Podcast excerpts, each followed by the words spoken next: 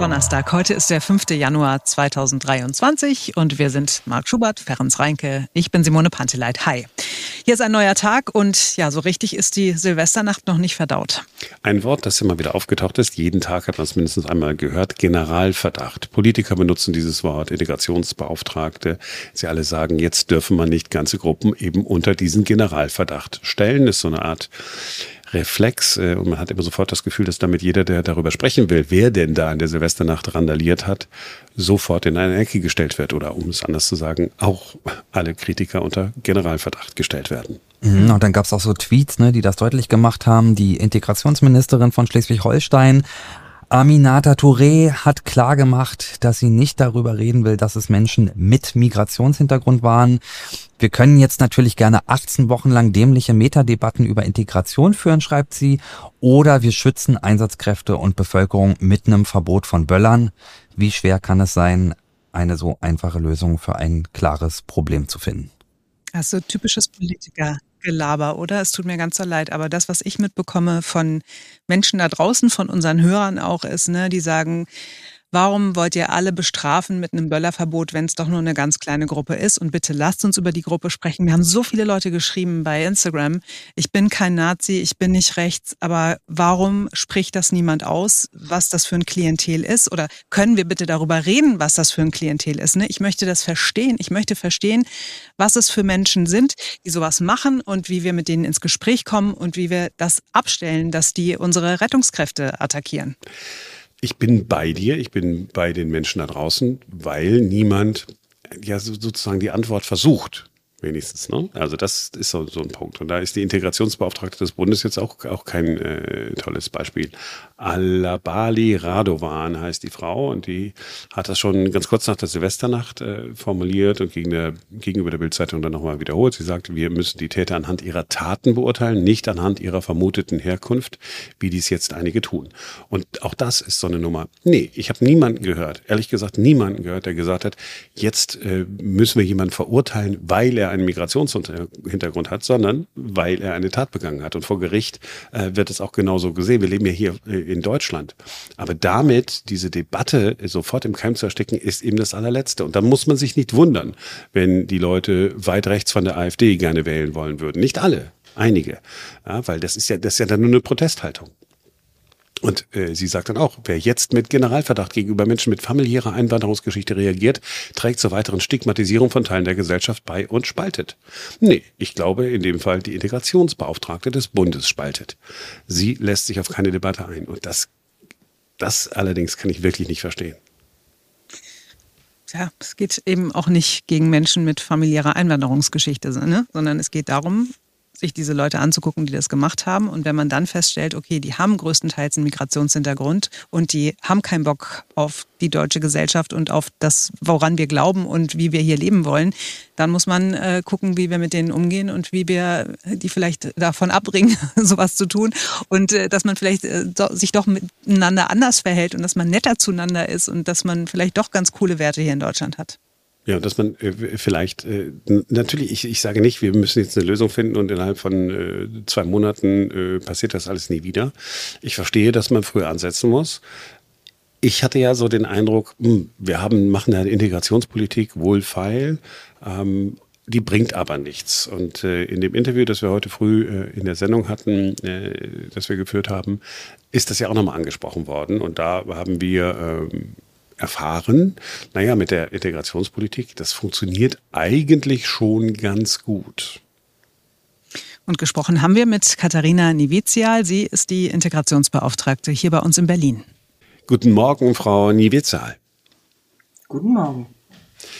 Wir sprechen über die Silvesternacht natürlich. Und als allererstes ähm, müssen wir vielleicht darüber sprechen, ob wir überhaupt darüber äh, sprechen können, ob es in Ordnung ist, äh, ganz offen zu sein. Ähm, ich frage das deswegen, weil die Integrationsbeauftragte des Bundes hat äh, folgendermaßen auf die Ereignisse in der Silvesternacht reagiert. Sie hat gesagt, wir müssen die Täter anhand ihrer Taten beurteilen, nicht anhand ihrer vermuteten Herkunft, wie das jetzt einige tun. Das ist ja zunächst einmal völlig richtig. Aber es wird auch immer wieder gesagt, na ja, man darf Menschen nicht unter Generalverdacht stellen. Jetzt mal konkret gefragt, darf man oder vielleicht muss man in diesem Zusammenhang nicht ähm, über die Herkunft der Täter auch sprechen? Wie sehen Sie das? Ähm, ich glaube, dass die Ereignisse in der Silvesternacht ähm, uns zu Recht Sorgen machen und äh, das ist völlig nachvollziehbar, dass Menschen äh, wissen wollen, wer hat diese Taten begangen und warum. Und äh, die Polizei hat jetzt auch ermittelt. Ähm, es gab 145 Festnahmen und die, zumindest die Festnahmen in Berlin, äh, geben relativ unaufgeregt die Berliner Bevölkerung wieder. Ähm, und darunter äh, verbergen sich tatsächlich viele Menschen mit Migrationsgeschichte. Das ist aber etwas, was natürlich zu dieser Stadt auch dazu gehört. Ähm, in Berlin leben ähm, 1,4 Millionen Menschen mit Migrationsgeschichte. Das sind 38 Prozent der Bevölkerung. Hier leben Menschen aus 190 Nationen friedlich zusammen. Deswegen äh, wäre das tatsächlich ein, auf der einen Seite ähm, vermessen zu sagen, wir reden nicht über die Herkunft der Menschen und gleichzeitig gibt uns das überhaupt keine Auskunft darüber, warum und wer genau diese Taten begangen hat. Da müssen wir schon genau gucken. Und da ist einfach nur die Frage der Herkunft greift zu kurz, sondern aus meiner Sicht ist tatsächlich die Frage ähm, der sozialen Schicht und des, äh, ja, des Abgehängtseins hier viel, viel relevanter als die Frage äh, des Migrationshintergrundes.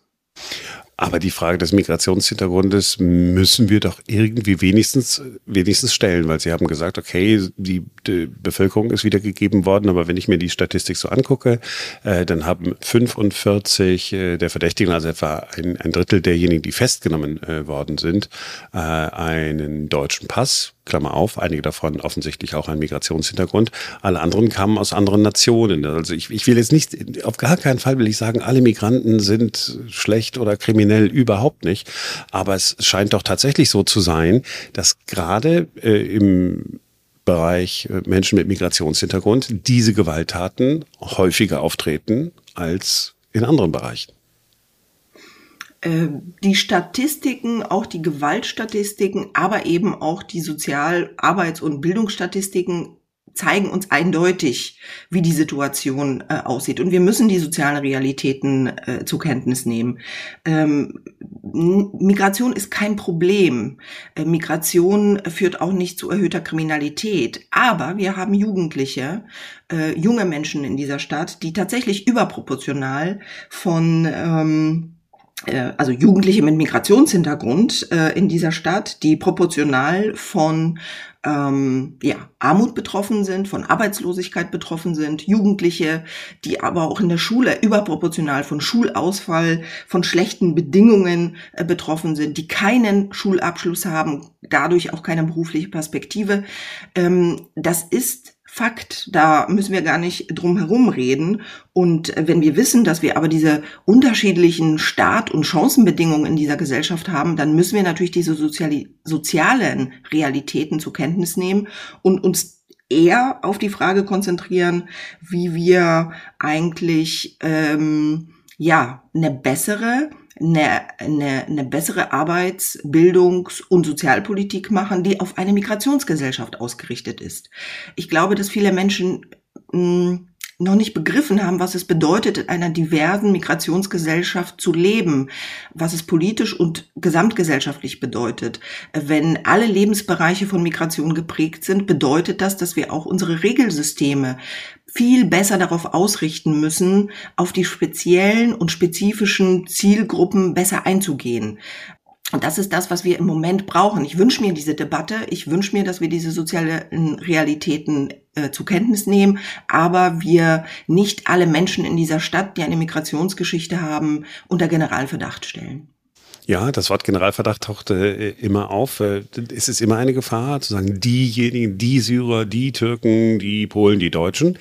Äh, ich, ich bin ja bei Ihnen. Ich, wenn man äh, auf Menschen äh, trifft äh, in Berlin, wenn ich da in meine Bäckerei gehe, es ist eine türkische Familie, die sind so sauer, äh, wenn sie ähm, sehen, was in, in Berlin passiert. Sie sind nicht zufrieden ähm, äh, damit, wie ja viele, ja teilweise Landsleute von ihnen oder andere Menschen mit Migrationshintergrund sich in der Stadt benehmen.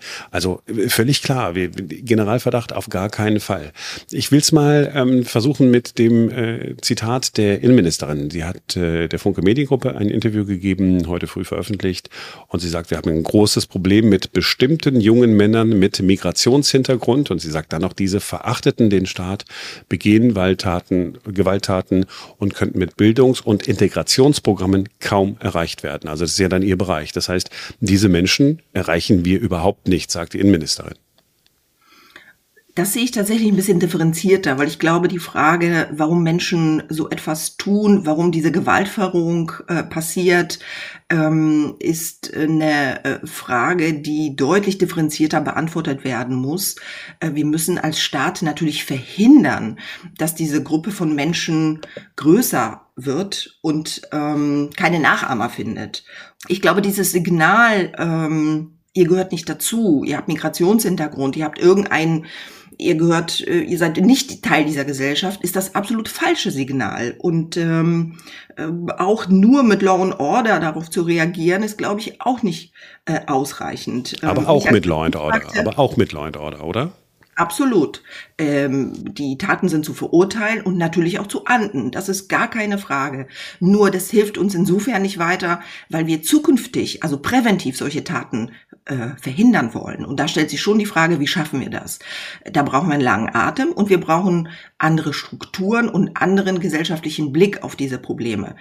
Das Falsche ist zu sagen, ihr gehört nicht dazu, sondern das Richtige muss sein, es sind unsere Jugendlichen. Wir müssen uns darum kümmern, dass sie sich zugehörig fühlen, dass sie sich nicht abgehängt fühlen. Und mich als Beauftragte treibt tatsächlich die Frage um, wie wir in einer Migrationsgesellschaft viel mehr Brücken bauen in verschiedene gesellschaftliche Schichten, äh, wie wir Teilhabe überhaupt ermöglichen und wie wir strukturellen Rassismus abbauen. Ich glaube, das ist etwas, was wir auch häufig ähm, unterschätzen, dass hier Menschen ähm, Ausgrenzung erfahren, Stigmatisierung erfahren und eine ähm, ja, äh, Erniedrigung äh, zum großen Teil, das macht was mit denen. Und die Konsequenz haben wir jetzt in Silvester gesehen. Das soll nicht diese Taten entschuldigen. Aber ich glaube, eine mh, mm, ja, komplexere Heranführung an diese, ähm, an dieses Thema ist, glaube ich, schon, ähm, schon sehr wichtig. Ich bin 1970 geboren in Duisburg, eine äh, Stadt mit einem hohen, wie man früher gesagt hat, Ausländeranteil. Und ähm, so schon als ich 12, 13, 14 Jahre alt war, äh, ging es immer wieder darum, um das Thema, ja, wir müssen mehr für Integration tun, wir müssen äh, die Hand ausstrecken, wir müssen Menschen in diese Gesellschaft integrieren. Ähm, jetzt bin ich über 50 Jahre alt, auch wenn man es mir nicht ansieht.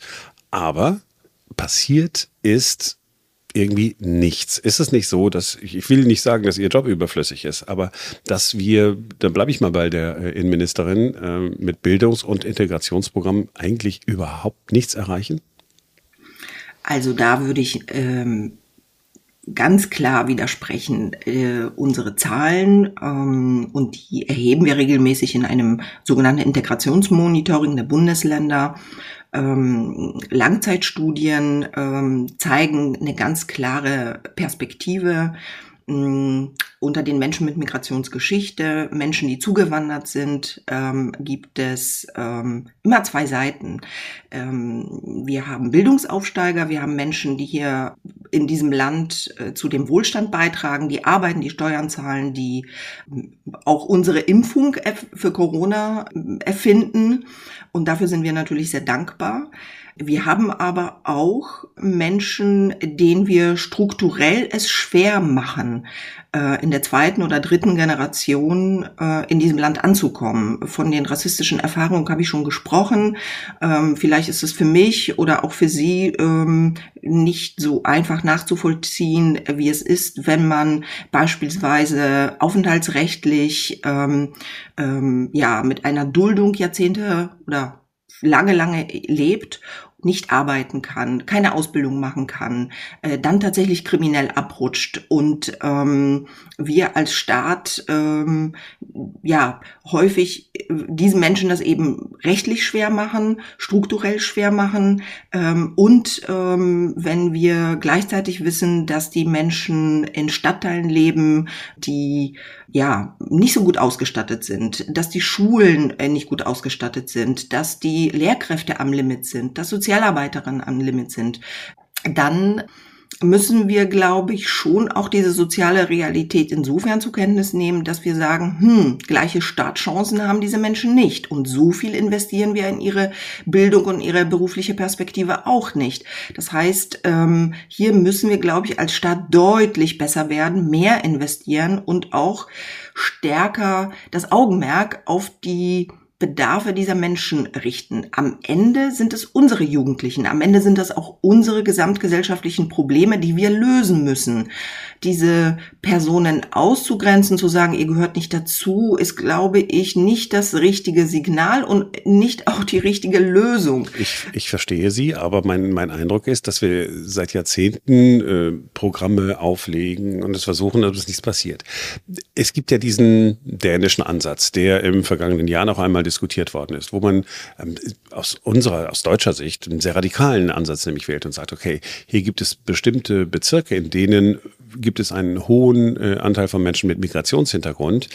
Das ändern wir jetzt. Da werden sogar Gebäude abgerissen. Äh, es dürfen keine Menschen mit Migrationshintergrund mehr zuziehen. Andere müssen umziehen, um dafür zu sorgen, dass es keine Ghettobildung gibt. Sind das nicht auch Ansätze, die man auch mal verfolgen muss, bevor man sich wieder äh, hinsetzt und einfach einen Gipfel macht und ein Integrationsprogramm auflegt, egal was es kostet und am Ende des Tages haben wir viel gesprochen und nichts erreicht? Mm, also ich würde wirklich widersprechen, dass wir ähm, eine fehlgeleitete oder auch eine falsche Integrationspolitik in Deutschland machen. Ähm, die Zahlen äh, und die Statistiken zeigen eindeutig ein anderes Bild. Ähm, das, äh, was immer wieder passiert, dass es äh, äh, ja Probleme gibt oder Gruppen gibt, die sich abgehängt fühlen, ähm, ist äh, ja eine ein Phänomen, was in einer äh, so heterogenen Gesellschaft immer wieder passiert und das uns wachrütteln muss. Aber das bedeutet nicht, dass wir integrationspolitisch in der Gesamtheit versagt haben. Ganz im Gegenteil. Die Bildungsabschlüsse der Menschen mit Migration, der zugewanderten Menschen und Migrationsgeschichte verbessern sich kontinuierlich. Die Arbeitsmarktintegration ist gut. Ähm, die Menschen, die zu uns kommen, die neu zu uns kommen, sind jung, gut ausgebildet, finden auch äh, häufig Arbeit und tragen, wie gesagt, gesagt, zum Wohlstand dieser Gesellschaft bei. Also das möchte ich wirklich hier an dieser Stelle so äh, betonen. Ähm, der Frage, ähm, der sozialen Herkunft, die sich ganz häufig mit ethnischer Herkunft aber vermischt, ähm, die müssen wir anders beantworten, als wir das bis jetzt gemacht haben. Ähm, Wie denn? Eine, eine Sozialpolitik, die sozusagen ja, so standardisierte Lösung anbietet, ähm, die reicht eben nicht aus. Wenn ich weiß, ich treffe die Lebenswirklichkeit dieser jungen oder überhaupt der sozial benachteiligten Menschen nicht, weil ich ihre Sprache nicht spreche, weil ich ihre Lebenswirklichkeit, ihren kulturellen Hintergrund nicht kenne, ähm, damit äh, mache ich keine gezielte Sozial- und Bildungspolitik. Wenn ich mir vorstelle, ich bin in einer äh, Schule ähm, und habe selbst Migrationshintergrund und das Thema meiner Herkunft spielt überhaupt keine Rolle, wenn überhaupt dann in Ethikunterricht, dann macht das doch was mit mir. Dann habe ich schon das Gefühl, hm, gehöre ich eigentlich dazu? Interessiert sich jemand eigentlich dafür, wie ich, äh, wo ich herkomme und ähm, wie ich äh, in meiner Familie lebe und welche Themen mich äh, ähm, äh, berühren und äh, ja, aus welcher Region äh, meine Familie stammt, etc. Ich glaube, da müssen wir viel, viel offener werden. Auch das ist etwas, was wir als migrationsgesellschaftliche Kompetenz immer ganz stark äh, machen, dass wir das in unseren Institutionen und Regelinstitutionen, Schulen, ähm, Verwaltung, Politik viel stärker brauchen diesen Blick für migrationsspezifische Belange. Äh, ansonsten äh, machen wir eine Politik, die zwar Geld kostet, aber fehlgeleitet ist oder nicht zielgerichtet ist. Und wir brauchen zielgerichtete Lösungen in einer diversen Gesellschaft, äh, die wir in Berlin nun mal haben. Da bin ich ja bei Ihnen und deswegen hatte ich nach dem dänischen Modell gefragt, die gesagt haben, okay, wir haben viel gesprochen, aber jetzt müssen wir, jetzt müssen wir handfest was machen. Wäre das nicht eine ja. Idee? Äh, sozial, äh, die, die Frage der sozialen Segregation ist eine ganz, ganz zentrale Frage. Berlin beschäftigt diese Frage seit mehreren äh, Jahrzehnten. Wir haben eine, ein sehr erfolgreiches Programm, nämlich das Programm der sozialen Stadt aufgelegt. Und wir haben in Berlin keine Ghettos. Ähm, wir haben sie nicht. Auch nicht in Neukölln merken, und auch nicht in Kreuzberg? Äh, auf gar keinen Fall haben wir äh, in diesen Stadtteilen, die im Zentrum der Stadt liegen und nicht am Stadtrand, ähm, eine Ghettoisierung. Ganz im Gegenteil. Das sind attraktive Bezirke, da ist Kunst und Kultur, äh, da ziehen junge Leute hin, da pulsiert das Leben, gerade weil sie so international sind. Und das ist ja eine Chance und auch ein Fund in Berlin. Ähm, wir investieren aber auch viel in Quartiersmanagement, in ähm, kleine lokale Projekte. Wir beziehen ähm, Migrantinnenorganisationen ein, Moscheevereine. Wir versuchen dieses äh, Leben im Kiez sehr lebendig zu halten mit wirklich auch staatlichen Ressourcen und Unterstützung. Und gel es gelingt uns, dass wir keine abgehängten Stadtteile haben, die ähm, äh, ja, vor allem auch im Zentrum dieser Stadt liegen. Ich würde mir eher Sorgen machen um die Randbezirke und die Frage, ob das immer so sinnvoll ist, beispielsweise Unterkünfte am Stadtrand äh, dieser Stadt zu bauen und äh, die Menschen dort, äh, wo ähm, eben auch wenig Ressourcen und eine andere soziale Zusammensetzung ist, ob das immer so hilfreich ist. Ich würde das viel mehr in der Stadt mischen. Das ist aber eine, eine eher eine Frage der Notunterbringung und äh, der, äh, das Gebot der Stunde, wenn wir wissen, Flucht äh, passiert, also gerade auch im äh, Zeiten eines Krieges wie in der Ukraine, dass wir Menschen unterbringen müssen. Ähm, das ist aber, hat, glaube ich, mit dieser Frage der sozialen Segregation und den Stadtteilen wie Kreuzberg-Neukölln nicht zu tun und auch nicht mit dieser Debatte, die wir jetzt gerade führen. Und ich glaube, dieses äh, dänische Modell mh, mm, ist etwas, was wir in Berlin ähm, äh, nicht verfolgen, sondern wir eben das Programm der sozialen Stadt als doch sehr erfolgreich wahrnehmen und äh, diesen Weg einfach weitergehen wollen. Ja, der eine oder andere wird sagen, ja, so erfolgreich war es ja nicht, nachdem was wir in der Silvesternacht äh, erlebt haben. Aber wir gucken vielleicht auf äh, den Gipfel, das Gipfeltreffen, das es ja geben soll zur Jugendgewalt äh, hier in Berlin, angeregt von der äh, regierenden Bürgermeisterin. Was wird es dort konkret aus Ihrer Sicht für Beschlüsse geben müssen? Also zunächst einmal finde ich das sehr gut, dass wir direkt darauf reagieren ähm, und äh, nicht einfach nur diese Silvesternacht als ein singuläres Ereignis betrachten, sondern auch die dahinterliegende Frage stellen, wie können wir eigentlich so etwas zukünftig verhindern? Wie können wir die Gruppe der randalierenden Jugendlichen oder überhaupt der Gewalt, die sich in solchen Situationen ähm, ja ereignet, ähm, ähm möglichst klein halten? Ähm, die Antworten, die Fragen stellen wir, aber die Antworten brauchen wir auch. Genau, die, der Jugendgipfel, ähm, den die regierende Bürgermeisterin einberufen hat, ist ein gutes und ein wichtiges Signal. Sie möchte zusammenkommen, nicht nur mit den äh, Politikerinnen und Funktionsträgerinnen, sondern tatsächlich auch mit ähm, Praktikerinnen. Ähm, der Austausch dient äh, zu ähm, ja, aus meiner Sicht äh, zu zwei Zielen. Das eine ist, ähm, gemeinsam nochmal ein gemeinsames Verständnis darüber zu schaffen, dass wir erstens diese Jugendlichen als unsere Jugendlichen sehen und dass wir handeln müssen, dass wir sie nicht verloren geben. Ähm, aber wenn Sie sagen, die, Sie, Sie, Sie beschreiben das, das wohl, wir müssen handeln, aber die Frage ist, was genau machen wir denn? Und das Zweite Genau, das eine ist das richtige Signal, gemeinsames Verständnis darüber, dass wir uns ähm, darüber, dass wir eine gemeinsame Kraftanstrengung brauchen, uns kümmern müssen. Und die zweite Botschaft und hoffentlich auch ein Ergebnis, ist ähm, tatsächlich ein Maßnahmen- und ähm, ja, Handlungsplan, der verschiedene Ressorts einbezieht. An allererster Stelle natürlich das Jugendressort, das Bildungsressort. Ähm, dazu gehört aber auch Integrationspoli äh, dazu gehören auch integrationspolitische Maßnahmen, äh, die meinen Bereich äh, betreffen. Dazu gehört aber auch sozial gehören auch sozial- und arbeitsmarktpolitische Maßnahmen, gerade im Bereich Übergang Schule Beruf. Ähm, die Frage der Ausstattung. Wir sind äh, dabei, einen äh, Haushalt aufzustellen für das Jahr 24. Ähm, spielt natürlich immer eine Rolle. Wie viele Ressourcen, wie viel Geld ist uns das wert? Ähm, was müssen wir investieren? Das werden alles Fragen sein, die wir dort äh, auf diesem Gipfel ansprechen. Und wichtig ist, dass es natürlich nicht bei einem Gipfel bleibt, sondern dass daraus Maßnahmen folgen, die jedes Ressort im Senat dann eigenverantwortlich natürlich auch weiterführt. Aber auch das Justizressort, wo man ähm, sozusagen die Justiz in die Lage versetzt, Täter wie äh, welche in der Silvesternacht äh, schnell zu verurteilen. Ich glaube, das hatte die Innensenatorin, aber auch die regierende Bürgermeisterin ganz klar gesagt, dass sie eben die zwei Seiten der Medaille sehen. Zum einen die präventiven, die bildungspolitischen Maßnahmen und gleichzeitig aber auch äh, eine klare ähm, äh, ja, Bestrafung der Täter, eine schnelle Bestrafung der Täter, damit daraus auch eine Signalwirkung ausgeht. Keine Nachahmer, das ist kein Modell, das ist keine, äh, ja, keine, kein, kein Vorbild äh, für andere Jugendliche und jungen Menschen gibt. Frau Nivizial, haben Sie vielen Dank für das Interview. Vielen herzlichen Dank. Ja, also was ich, was ich ganz interessant finde, äh, auch äh, in dem Interview hat man es irgendwie wieder so ja unterschwellig gemerkt, ne, so ist diese Suche, es wird so gesucht nach den richtigen Worten, wird so ganz genau abgewogen und dadurch hat man dann oft das Gefühl, wenn man das hört, so, das ist alles sehr wolkig, oder? Ja, in der Tat. Also ähm, jetzt, jetzt sage ich als Integrationsbeauftragter oder Integrationsbeauftragte musste auch nicht die Patentlösung haben. Mhm. Ein, was mir aufgefallen ist, dass häufig äh, das Wort Fragen aufgefallen ist. Ich habe dann gesagt, naja, Fragen ist okay, die, die haben wir ja jetzt, ne?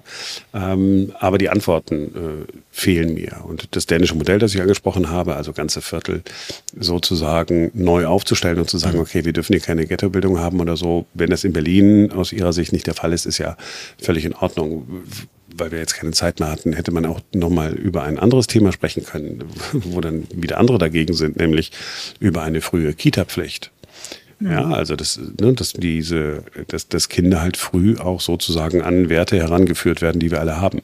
Ja, jetzt will ja keiner eine Kita-Pflicht, also die Bayern ja sowieso nicht, weil da gehört das Kind ja nach Hause zur Mutter, die am Herz steht.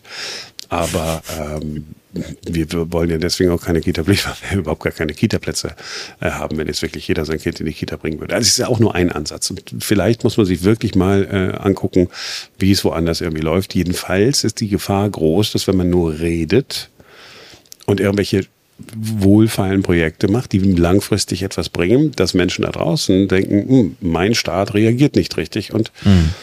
dann sage ich es nochmal, dann wählen die äh, AfD oder, oder rechts davon. Ja, es ist schwierig, wenn mein Staat sich die ganze Zeit nur Fragen stellt, aber irgendwie keine Antworten liefert.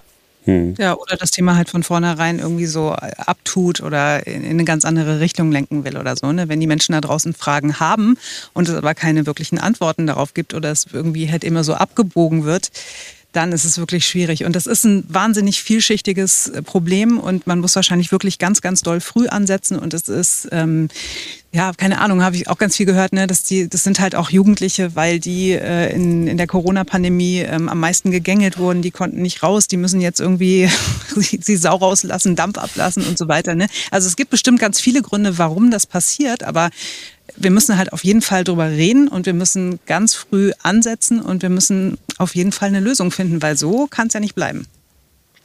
Ist es eigentlich tatsächlich so? Ich habe es gar nicht mehr äh, recherchiert. Ich habe gehört, dass die Tagesschau den O-Ton des, eines Feuerwehrmannes hier in äh, Berlin geschnitten hatte. Mhm. Weil er gesagt hat, ja, es waren äh, hauptsächlich äh, Täter mit oder Tatverdächtige mit Migrationshintergrund und haben den O-Ton so geschnitten, dass dann dieser Teil fehlte. Beim RBB ist das dann in voller Länge gelaufen. Mhm. Das war tatsächlich so, ja. Ja, und das, das ist natürlich auch so eine Nummer, ja. Das auch, da müssen wir so in die eigene Nase fassen. Als ich angefangen habe, ähm, Radio zu machen, also ne, Journalist zu werden, hat mir auch mal gesagt, nein, also Nationalitäten spielen bei uns überhaupt keine Rolle. Erinnern wir uns, das ist ja seit einigen Jahren anders, spätestens seit der Silvesternacht in, äh, in Köln mhm. ist es so, ne, wo auch immer so, ja, eine Gruppe von äh, jungen Männern, mhm, und immer stellt sich raus, ja, äh, Migranten. Äh, wie, ich habe eben auch gedacht, nee, man, das spielt irgendwie keine Rolle. Und das ist genau so ein Problem, ja, dass wir Dinge äh, verschweigen, dass wir versuchen, die besseren Menschen zu sein, niemandem irgendwie weh zu tun und damit so ein bisschen so, so ein Stück Wahrheit auch rauslassen. Und das ist dann äh, sozusagen das, das nächste, was, was wir uns, glaube ich, ja dann auch vornehmen müssen, dass wir so eine Debatte jetzt dann nicht äh, auf sich beruhen lassen. Wir wissen ja, wie es ist, mhm. aber dann holt uns dann auch der Alltag ein, dann reden wir wieder über andere Dinge. Wir müssten jetzt in den nächsten Wochen, Monaten, vielleicht Jahren auch immer mal wirklich konkret hingucken. Wo gibt es denn gute Beispiele? Ich meine, wo gibt es wirklich was Praktisches, äh, was funktioniert bei uns in Berlin? Das ist ja, ist ja nicht alles schlecht in, in der Stadt. Mhm. Es sind ja, es ist ja eine Minderheit. Das, ich weiß, ja, aber dass wir ähm, sozusagen das, das Thema irgendwie so ein bisschen weiter beackern. Wir haben ja gleich Redaktionskonferenz hier beim Berliner Rundfunk 91.4, werden wir ansprechen, werden nach Gesprächspartnern suchen, werden nach Modellen gucken, wo es gut läuft und äh, bleiben auf jeden Fall dran an dem Thema. Absolut. Das war's für heute. Wir sind morgen wieder für euch da, denn dann ist wieder ein neuer Tag, ein besonders schöner Tag, denn es ist ein Freitag. Bis dann. Tschüss.